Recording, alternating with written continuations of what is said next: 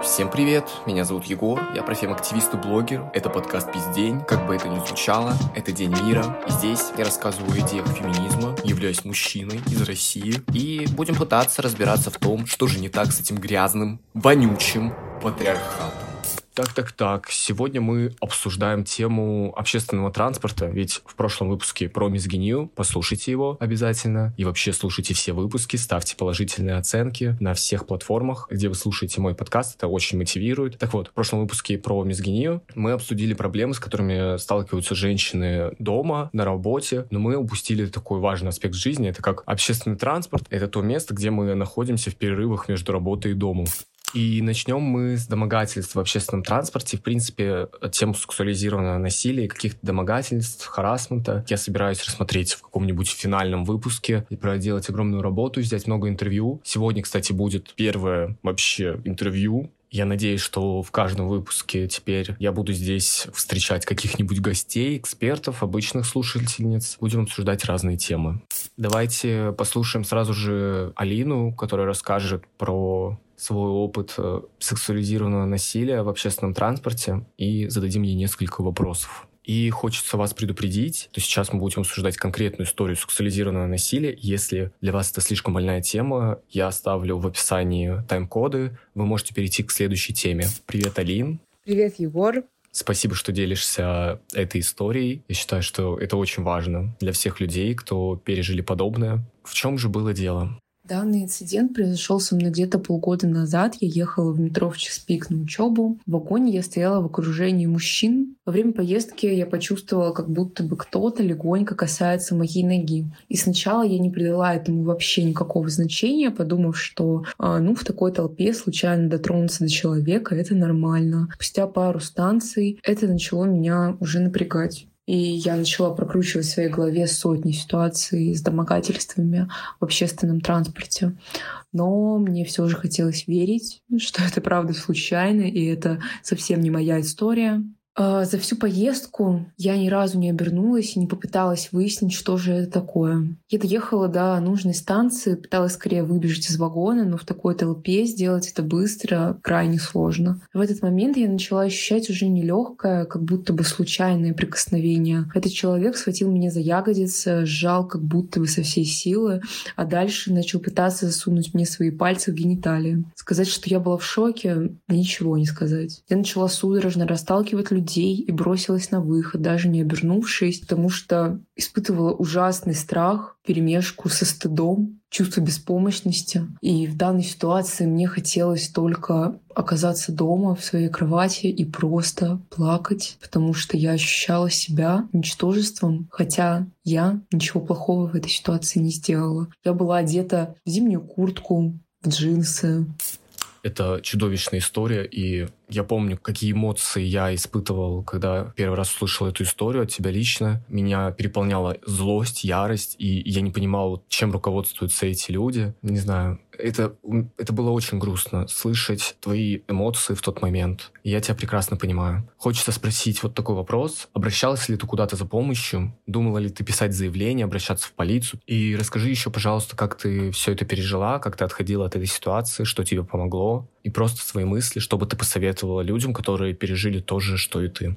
Я не обращалась ни за какой помощью в правоохранительные органы, потому что знаю, как работает вся эта система. Вряд ли бы мне смогли там оказать какую-то помощь и поймать этого человека, наказать его. Насчет психологической помощи тоже нет. Я попыталась пережить это сама и сделать для себя какие-то выводы о том, что в таких ситуациях не нужно прятать голову в песок и просто ждать, пока это закончится. Нужно хоть что-то делать и дать понять этому человеку, что ты не хочешь, чтобы с тобой так поступали, что тебе это неприятно. И если это происходит в общественном месте, сделать так, чтобы ему стало стыдно за свои поступки. Это, наверное, самое главное, что я вынесла из этой ситуации. Справиться с этим мне помогли бесконечные разговоры с моими друзьями, а, которые пытались а, всячески мне помочь. И просто время, осознание всей ситуации. Это был не первый случай домогательства и насилия в моей жизни. Я уже с этим сталкивалась и в раннем возрасте, и уже в более зрелом. И могу сказать только одно, что об этом не нужно молчать, об этом нужно говорить. Это самое главное, потому что когда я молчала об этом, мне становилось только хуже, я прививала себе чувство вины, как будто бы это я спровоцировала, это я что-то сделала не так. Но на самом деле это неправда. Спасибо большое, что поделилась. Я опять же сотый раз тебя благодарю за, за этот жест, что ты сюда пришла. Это просто замечательно. Срочное включение с монтажного стола. Хочется добавить, что нет какого-то правильного сценария, как себя стоит вести в подобных ситуациях. Реакция «замри» является совершенно естественной, и не стоит взваливать на себя этот огромный вес вины из-за того, что вы там поступили как-то не так, или нужно было сделать то, как-то себя защитить. Вы вообще ни в чем не виноваты. На самом деле в правовом поле э, нет четкого определения этого явления, как домогательство в общественном транспорте, в связи с чем э, девушки, столкнувшиеся с приставанием в трамваях, автобусах и метро, не могут наказать обидчиков сами инциденты могут привести, по сути, к серьезным последствиям для психики. Поэтому это должно быть наказуемо. Какие могут быть последствия? Может развиваться социальная фобия, боязнь езды в общественном транспорте, страх по отношению к противоположному полу, а тревожно-депрессивные расстройства и прочие ужаснейшие вещи, которые ухудшают качество нашей жизни. Также хочется отметить, что некоторые девушки не боятся писать заявления о домогательствах, идут и пишут эти заявления, но дела не расследуют, пока не произойдет изнасилование или покушение на него. И о чем тут говорить, когда мы нередко слышим такие истории, когда девушки приходят уже после совершенного изнасилования, правоохранительных органов делают только хуже. Отказываются брать заявление или берут его и не расследуют это дело. А могут еще и читать нотации, мол, сама виновата. Или как-то обшутить эту тему. Это совершенно чудовищный случай, и прискорбно, что так происходит. Но вообще сейчас у нас есть статья 135 УК РФ «Покушение на изнасилование», и по ней можно привлечь актора насилия только вот в случае, когда действия свидетельствовали об умысле совершить половой акт с жертвой, но не были доведены до конца по причинам, не зависящим от воли преступника. Например, это может быть ситуация, когда попытка изнасилования была прервана какими-то свидетелями. И существует такое мнение, мол, изнасилование наносит вред психике, а вот уже какие-то попытки и другие домогательства, это уже все несерьезно. Статьи нет такой за домогательство, значит, все хорошо. Но любое домогательство всегда наносит вред психике. И степень этого вреда индивидуальна и зависит от психологического состояния жертвы. Формы домогательств могут быть разными. Это может быть свист, выкрики вслед, раздевание глазами, непристойные сексистские намеки, попытки познакомиться навязчивые. Также это могут быть непосредственно телесные контакты непрошенные. И кто-то может справедливо спросить, мол, раздевание глазами, ну, какое же это преступление? Как за это, ну, можно привлечь человека? Почему это является домогательством? По сути, да, свист, какие-то выкрики вслед, они не являются сами по себе преступлениями, но они создают в совокупности ощущение постоянной угрозы сексуального насилия. У женщин нет гарантии того, что, например, актор насилия остановится на этих свистах и взглядах. Давайте перейдем обратно в стезю общественного транспорта. Есть определенное слово, которым называют людей с такой сексуальной девиацией, которая заключается в получении удовольствия от трения тела другого человека в переполненном тесном помещении. Когда человек трогает кого-то, таких людей называют фротеристами. Еще одно включение с монтажного стола. Получается, присутствует некий парадокс, потому что эти люди совершают свои деяния в толпе народа и чувствуют себя совершенно безнаказанными, хотя, казалось бы, много глаз, много свидетелей. Люди просто не знают, как себя вести в таких ситуациях, когда ты являешься свидетелем какого-то насилия.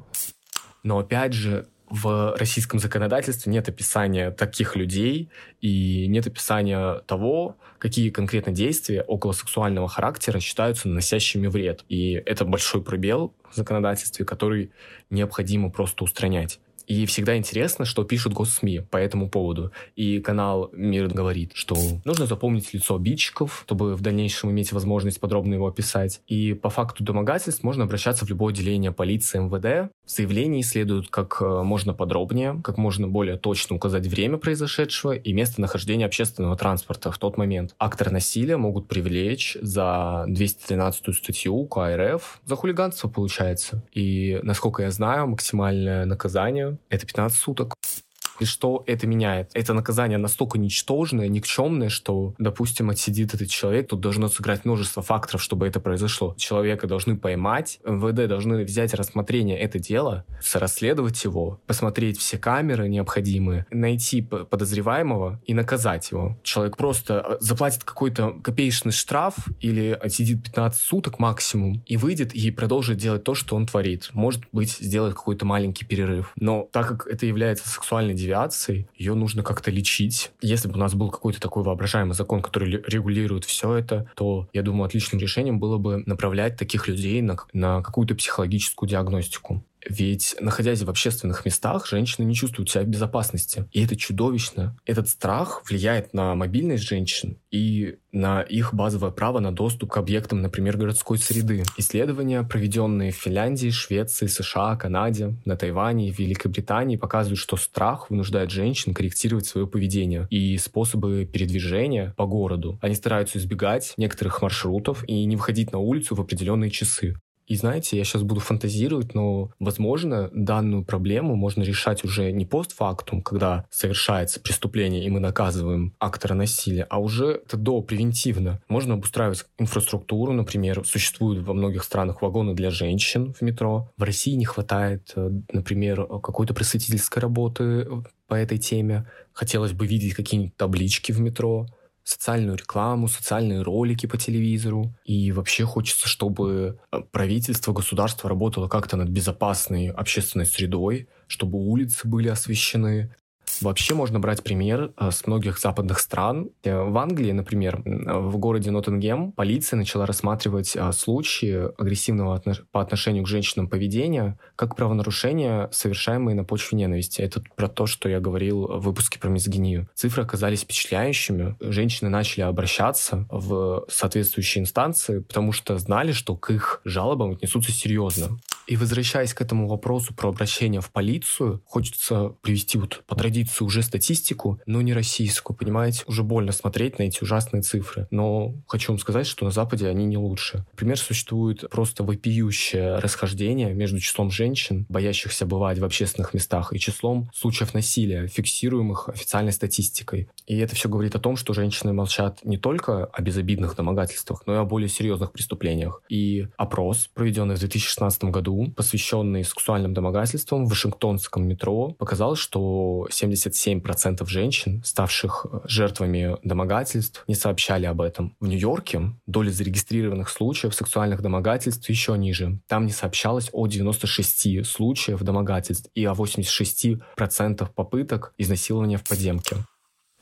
Переходим к следующей проблеме, э, с которой можно столкнуться в общественном транспорте, и это мэнспрединг, ребят. От английского man — это мужчина, спред — это раскидываться, расстилаться. И этот термин обозначает мужчин, которые расставляют свои ноги в общественном транспорте, и порой они занимают два, а может даже и три сидения. Знаете, лично по себе могу сказать, что мне очень бесит, когда я не могу сесть, потому что мужчина расставляет свои ноги очень широко. Когда ты, например, сидишь с кем-то из таких людей, они раздвигают ноги и соприкасаются с тобой. это просто, ну я не знаю, это грубо. Когда я начал думать по поводу этого явления, я тщательное внимание стал обращать на людей в метро, и меня просто ужас, ужаснула та картина, которую я увидел. Просто каждый второй сидит, расставив ноги. И, в принципе, в этой теме нет никаких подводных камней. Это просто мужчины, которые раздвигают ноги и стесняют личное пространство других людей. Ну и мы можем, в принципе, поговорить про историю этого явления. Вот о мэнспрейдинге, как об общественном явлении, стали говорить в 2013 году, когда в сети появился блог One Bro, Two Seats. А это один парень, два места, где высмеивались мужчины, которые сидят в метро, широко раздвинув ноги. Там были разные коллажи, и я думаю, я их выложу в телеграм-канале. Получается, в нью-йоркском метро даже появились плакаты, предостерегающие мужчин от подобного поведения. И недавно было введено административное наказание за слишком вальяжную посадку. И также такими билбордами обзавелись подземки Испании, Японии и других стран. А вот в России о мэнспрейдинге заговорили, ну, прям совсем недавно. И это прям был скандал. Помните те самые видео, где женщины в метро Санкт-Петербурга а, обливали, как так сказать, промежности мужчин с вроде бы соляной кислотой или отбеливателем. Про, это, это показывали на всех федеральных каналах, и я был тогда относительно мал. Я не понимал, а что, что происходит? Но это такая акция, которая реально привлекла внимание к этому явлению. И в ответ на эту акцию, ну, просто давайте посмеемся так. Мужчины делали собственный флешмоб ноги шире а, в той же самой питерской подземке. И я не знаю, давайте просто ну, похлопаем, я не знаю, погладим по головке, ну, молодцы. Ну и следующий вопрос, такой завершающий. Ну, нужно ли уступать женщинам место в метро? Почему-то это тоже вызывает какие-то бурные дискуссии. В принципе, да кому хотите, тому уступайте место. У нас есть группа лиц, которым необходимо уступать место пенсионерам, там, инвалидам, а женщинам с детьми, ну, уступать ли место всем женщинам, да, в принципе, такого правила и нет. И если вы к этому вопросу подходите с точки зрения сделать приятно человеку, или вы видите, что человек устал, или ему тяжело, у него какие-то сумки, то почему бы и нет? В принципе, проблем в этом особо нет. Но очень интересно почитать, что пишут про это мужчины на каких-нибудь на своих форумах. Итак, первый мужчина пишет. «Я уступаю место девушкам в метро, потому что вид сверху на их декольте больше воодушевит, нежели снизу». Понятно. Спасибо за данную информацию. Следующий мужчина пишет. Уступаю, но не призываю делать это всех. Это выбор каждого, и вы ничего никому не должны. Первое. У каждой женщины, дефис девушки, раз в месяц случаются месячные, часто болезненные, и в целом их организм капризнее, чем наш, и они слабее физически. Ладно, без комментариев. Чтобы радовать нас и быть женственными, они часто надевают не самую удобную одежду, особенно обувь. Мы не будем обсуждать то, что женщины не всегда одеваются, чтобы порадовать мужчин.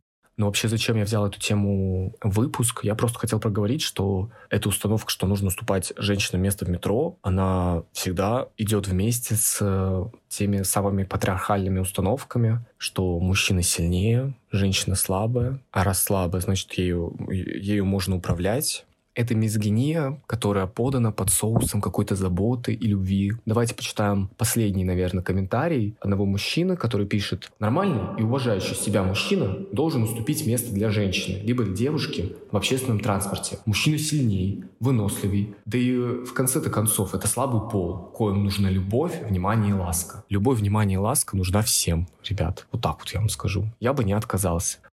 И вообще давайте отставим в сторону вот этот миф, что женщина — это слабый пол. Вообще вот это деление, оно полностью абсурдно, потому что мы можем взять какого-то конкретного мужчину, конкретную женщину, и мы точно не можем сказать, кто из них сильнее. И вообще сложно сравнивать мужчин и женщин, потому что они не в равных условиях изначально. В условиях патриархата это социально обусловлено, что женщины слабы, им доставляется такая роль. Я уже объяснял это в выпуске про мизогинию, но хочется еще раз это обозначить. И вообще на так называемую слабость или силу влияет такое огромное количество факторов разнообразных. Это будто биологические факторы, как каким ты родился, какие у тебя гены. Бывают совершенно разные люди. И еще у нас существуют и социальные факторы. Одна девушка, например, скажет, меня устраивает все, я буду слабой. Что имеется в виду под понятием слабый? Я не знаю, что ну, обычно это вместе идет с понятиями такая нежная, слабая, хрупкая. Я буду вот такой. А бывают женщины, которые я не буду слабой, я буду сильной. Мы же еще не, непонятно, про что тут говорят. Про силу характера или силу мышц. Вы меня поняли, да, я надеюсь? Это вот мой сейчас фристайл, но надеюсь, мысль донесена правильно. Наверное, я закончу этот выпуск. Я надеюсь, вы узнали что-то новое, может быть, нашли подтверждение своих слов, а может быть, вы с чем-то не согласны, дайте мне об этом знать в телеграм-канале в комментариях под этим выпуском. И, пожалуйста, ставьте положительные оценки. Это очень важно. Я вообще, на самом деле, очень благодарен вам за прослушивание первых выпусков. Это просто невероятно. Мы даже попали в чарты некоторых платформ. Поэтому спасибо вам большое. Всем мирного дня. Это был Егор. Пока.